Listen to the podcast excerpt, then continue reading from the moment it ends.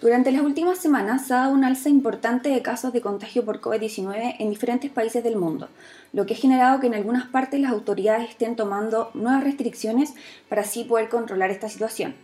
Por otro lado, el viernes se dio a conocer información de una nueva cepa de la enfermedad, la cual la Organización Mundial de la Salud denominó con la letra griega Omicron. Esta nueva variante tendría una serie de mutaciones de la proteína inicial, la que preocupa a las autoridades, ya que, según lo poco que se conoce, podría ser aún más contagiosa que las variantes anteriores, mientras que aún no se sabe cómo las vacunas y tratamientos actualmente implementados para tratar esta enfermedad podrían reaccionar ante esta nueva variante.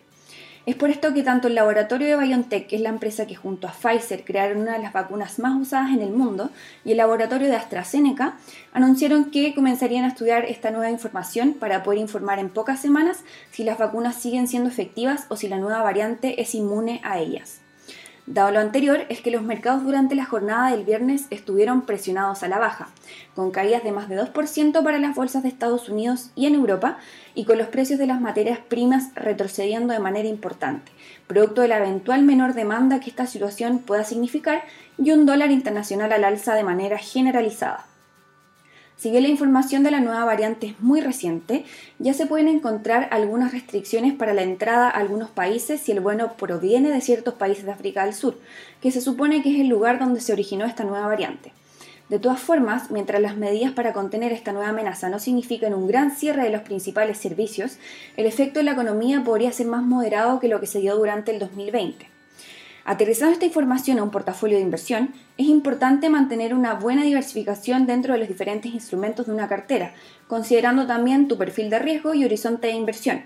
Así, para un perfil balanceado, actualmente mantenemos una distribución más equitativa entre las inversiones de renta variable y renta fija, pero privilegiando la exposición al dólar con una mayor posición en renta fija internacional frente a la renta fija local.